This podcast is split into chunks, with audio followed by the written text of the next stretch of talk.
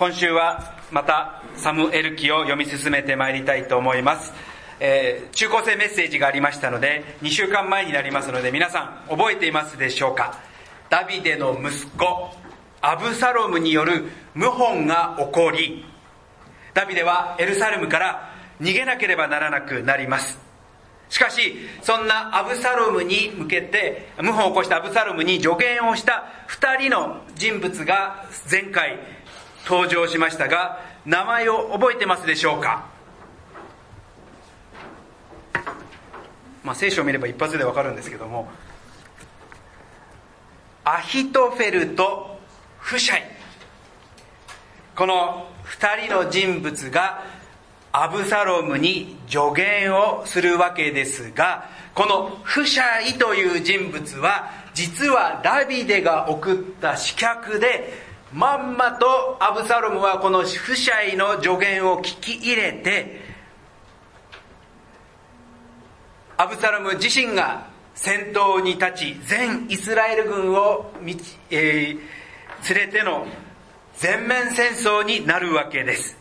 そしてその戦いの最中にアブサロムは頭を木に引っ掛けてしまいまあそれが原因で彼はダビデの兵士に命を奪われてしまった。それが前回のお話でした。まあ謀反という危なく政権がね転覆させられてしまうところだったダビデが神様の憐れみによりなんとかそれが阻止されることができましたがその謀反の代償は非常に大きくダビデ自身が大きな傷を負うことになるのですそれが今日読んだ箇所にもあったように愛する息子の死という現実なんですということで、今日のお話の、えー、テーマがこの理不尽と葛藤かなと私はこの箇所を読んで、えー、気づかされました。理不尽と葛藤。まあ、この二つのことを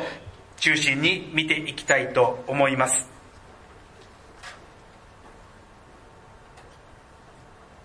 ダビデは全イスラエル軍との、まあ、アブサロム率いる全イスラエル軍との戦いにおいて自分の軍を3つに分けたんですね。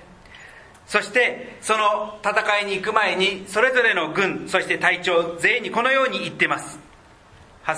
18章の5節です。王はヨアブ、アビシャイ、イタイに命じて言った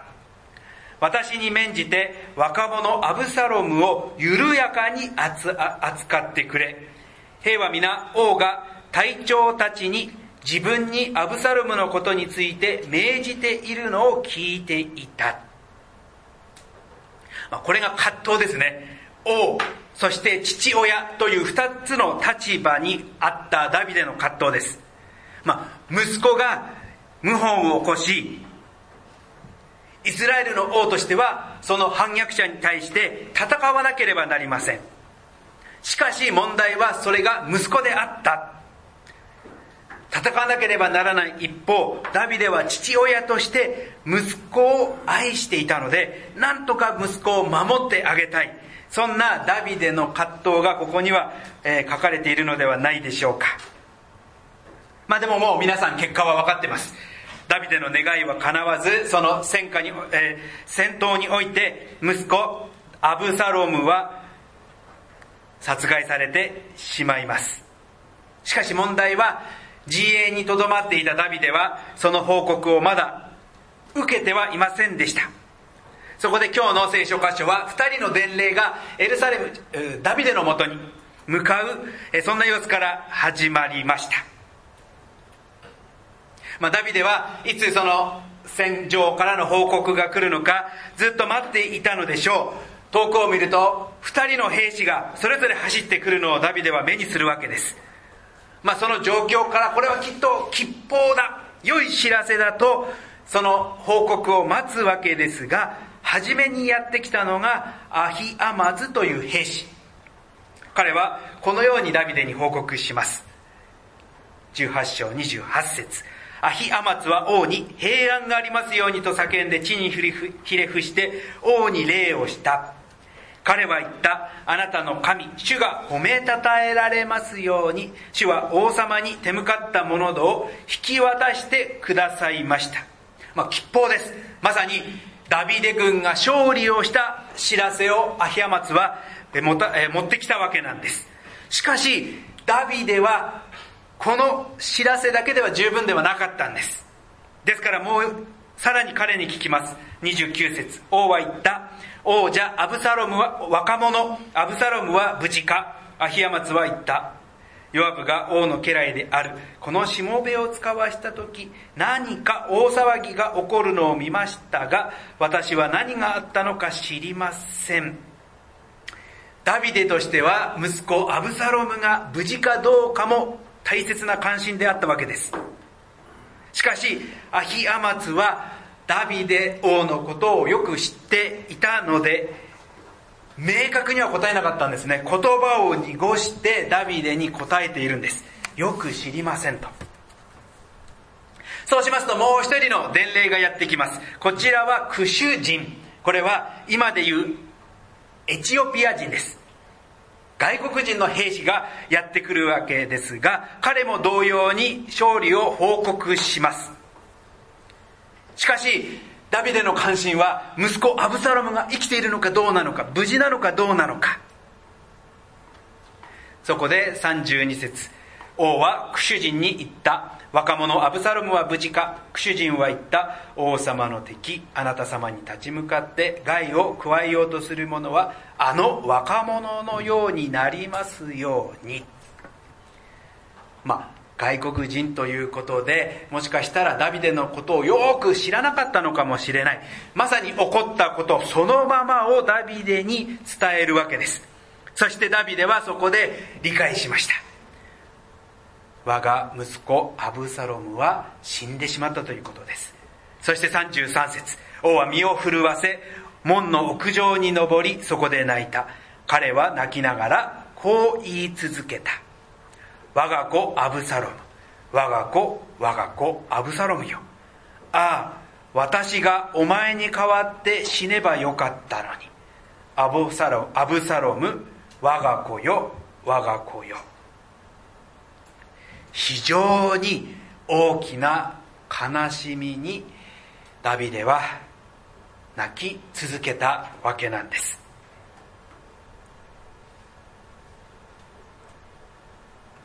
さあ皆さんはここまで読んでどのようにこのこっちことを、えー、受け止めておられるでしょうか。父親として息子の死を悼む。そのことは理解しますが状況が状況です。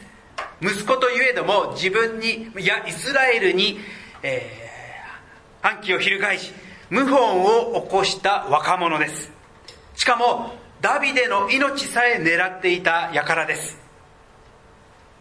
きっと困惑したのはダビデのために忠実に仕え命を懸けて戦った兵士たちではないでしょうか。ダビデを守った我が王を守ったと勝利を喜びを持ってダビデのもとに帰ってきたはずですが19章2節。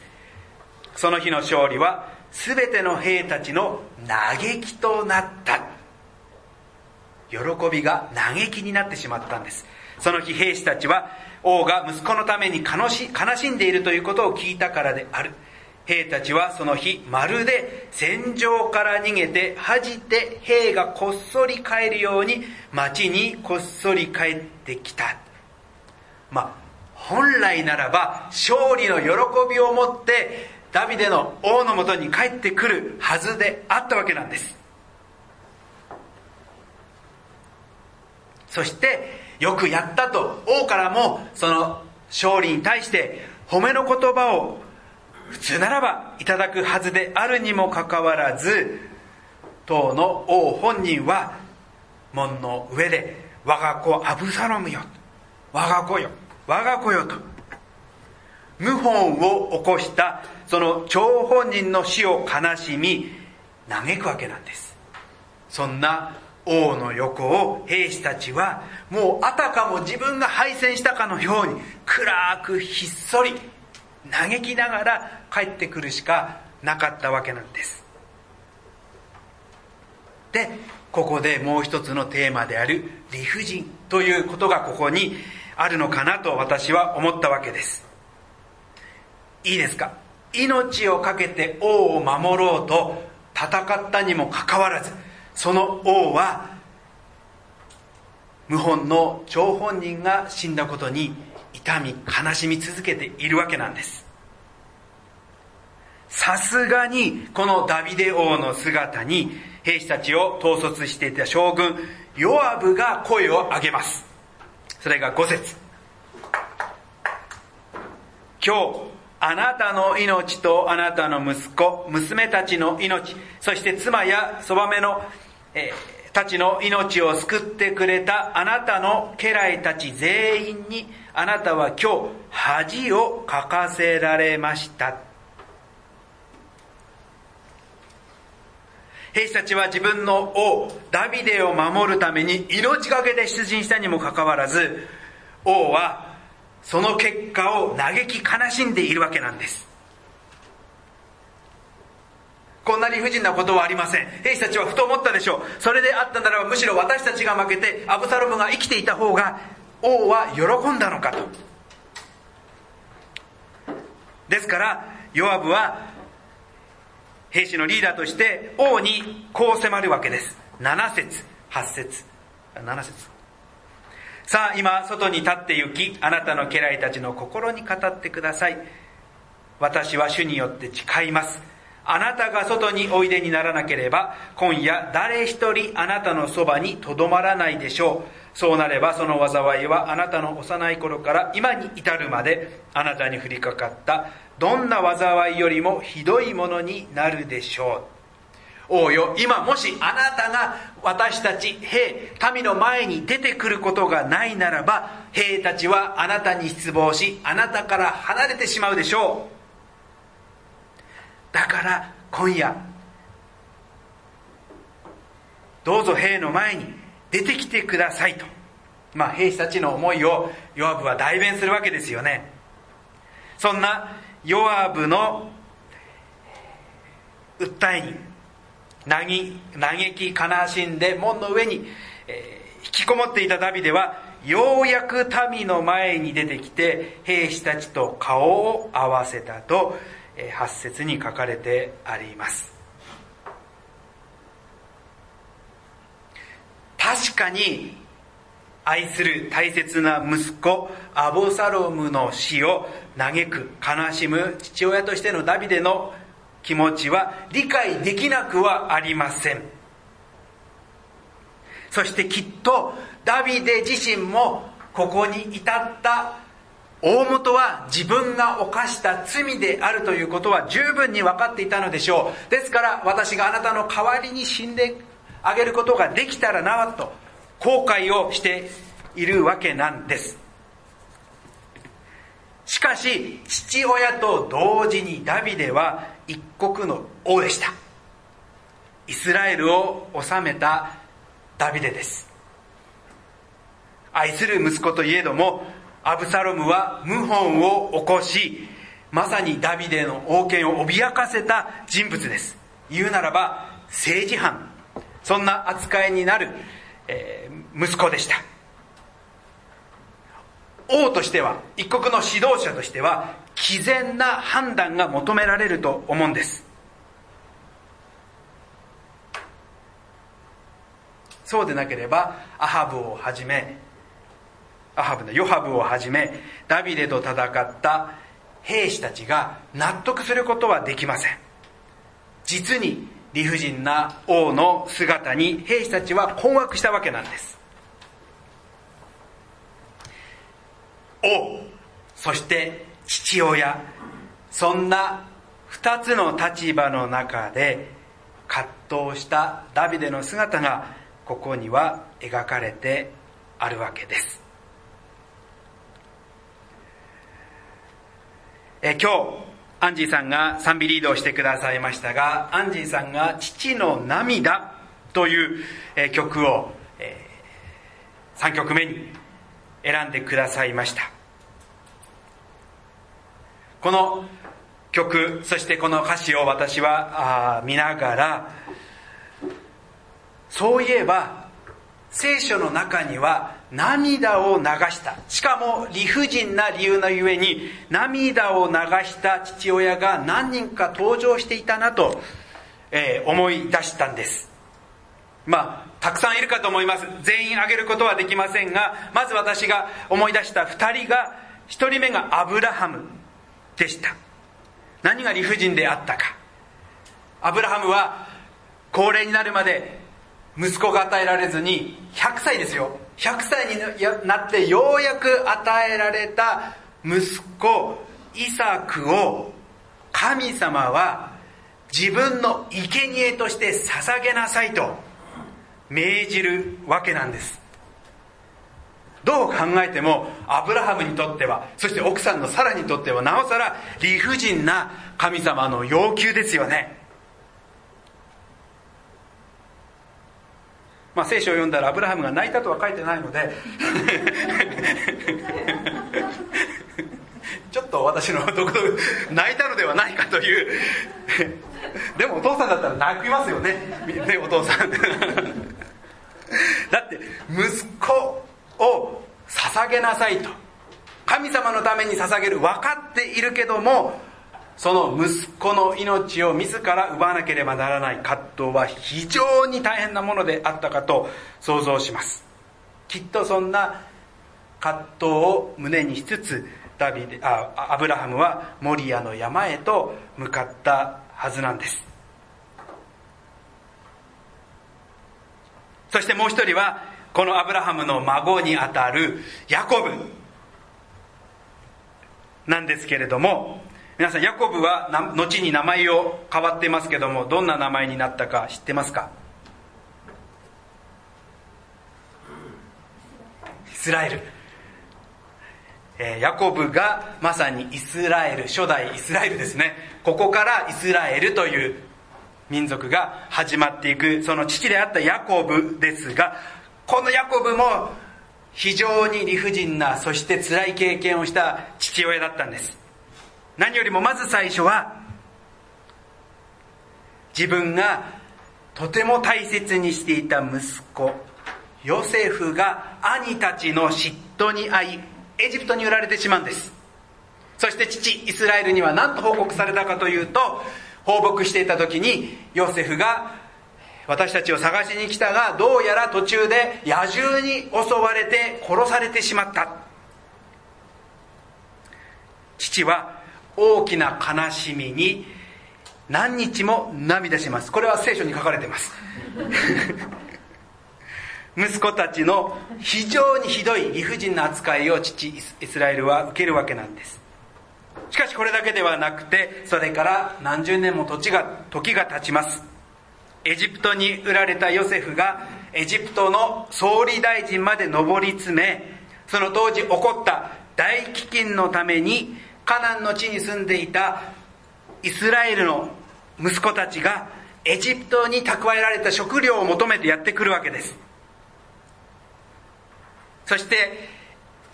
エジプトにやってきた兄たちを前にヨセフは兄たちを試すためにこんな要求をします。それはヨセフの弟でありヨセフが亡くなった後エルサレムイスラエルがとても愛していたベニヤミンをエジプトに連れてこなければお前たちをスパイだとみなし食料を売らないと。すなわち食料を売らなきゃみんな餓死をしてしまうわけです。そう命じるわけなんです。父イスラエルにとってはこんな理不尽なことはありません。兄ヨセフを失っておきながら今度はこの大切なベニヤミンまで私から奪うのかと。まあ、息子たちも知っていたわけなんですね。悲しみながら世に下ることになるでしょう。ベニヤミン父ヤコブエルサレイスラエルもベニヤミンを手放さなければ食料を変えることができないと分かっていながらも簡単には愛する息子を手放すことができず非常な葛藤を覚えた。そんな出来事が創世記には書かれています。正しい答えは分かっていてもそうすることができない。そんな理不尽な要求を突きつけられた父親。そしてそこに伴う葛藤。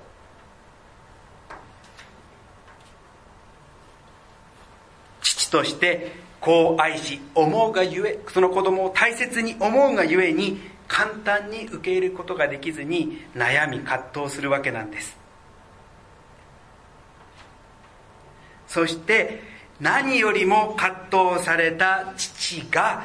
まさに今朝賛美した父の涙に歌われている天におられる父私たちの神様ではないでしょうか。今朝の賛美は大切な一人子が十字架につけられる様子を天から見ている父なる神の心を思い破壊。書かれた歌詞だと思うんです。大切な息子を分かっていながらも十字架につけなければならない父の葛藤は計り知れないものがあったかと思うんです。ただです。ここで私が気づかされたのは皆さんは今日読んでいいこのダビデという人物のこの行動をどのように感じられたでしょうか？あ私はこのダビデ父親としての気持ちがよくわかると思われた方がいるか。それとも謀反を起こして父ダビデに立てつき。そしてその結果命を失ったアブサロムに対して命を懸けて戦ってくれた兵士をねぎらうよりも我が子よアブサロム我が子よと嘆き悲しむそのアブラダビデのそんな姿に何か理不尽なものを感じられたでしょうか。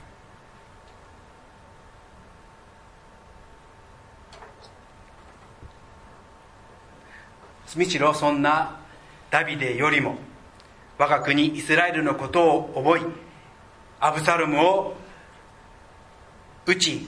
そしてダビデに対して兵を代表して物申すそんなヨアブの姿の方に責任感を感じられた方もいるかもしれません。しかし私がふと思ったのはダビデをダビデのアブサロムの命を惜しみ悲しむ姿はむしろ私たちに対する天におられる父の涙と重なるのではないかと思ったわけなんです。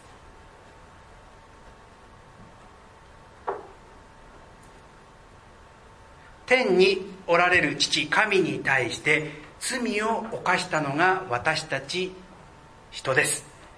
謀反ではありませんが罪を犯し背を向けて神から離れていったのは私たちです。アブサロムも自分のことしか考えない。そんな愚かな息子ではありましたが父ダビデはそんな愚かな息子でさえも実は心から愛しその命は何かしてでも助かってほしいと願い。そしてその命が奪われた時はもう人生が終わったかのように泣き悲しんでおられるのです。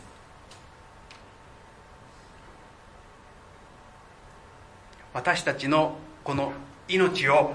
助けようと悩まれたのはどなたでしょうか？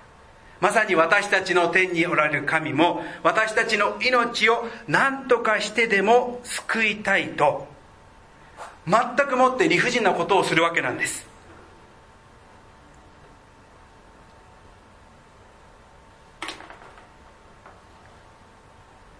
いくら私たちの命を救いたいからといって神だからといって感情的に好き勝手にすることはできません。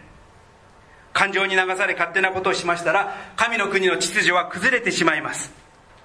ですから神は葛藤しこんな私たちを助けるために一人子イエス・キリストを私たちの身代わりとして十字架に送られたわけなんです。いいですか？イエス・キリストは父なる神の一人子として神と共に神を裏切ることもなく離れることもなく忠実に二人三脚いや精霊と合わせれば三人四脚でずっとこれまで歩んでこられたのです。何の汚点も足りないところもない申し分のない息子でした。そんな息子です。私そしてあなたイエス・キリストとは比べることができないほど身勝手で罪深く愚かで価値で言ったら比べることができない。こんな私たちの命を優先するためにその子なるキリストイエス様の命を投げ打ってまでも犠牲にしてまでもあなたを助けることを決めた、まあ、冷静に考えるならばなんて無駄な尊い神の一人子の命の使い方だったのではないかと思うわけなんです。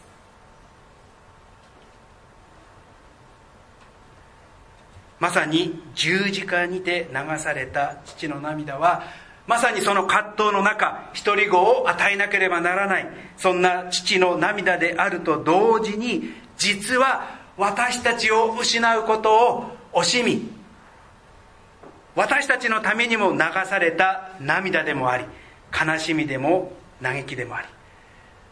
実はあの父ダビデの涙とあの悲しみと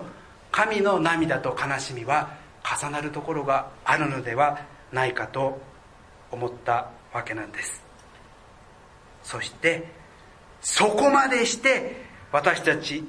は神様にとって価値ある存在であるということの証ではないでしょうか。こんなダビデの出来事と重ね合わす時に私たちは神の深い愛のその大きさに理解しがたいものがありますが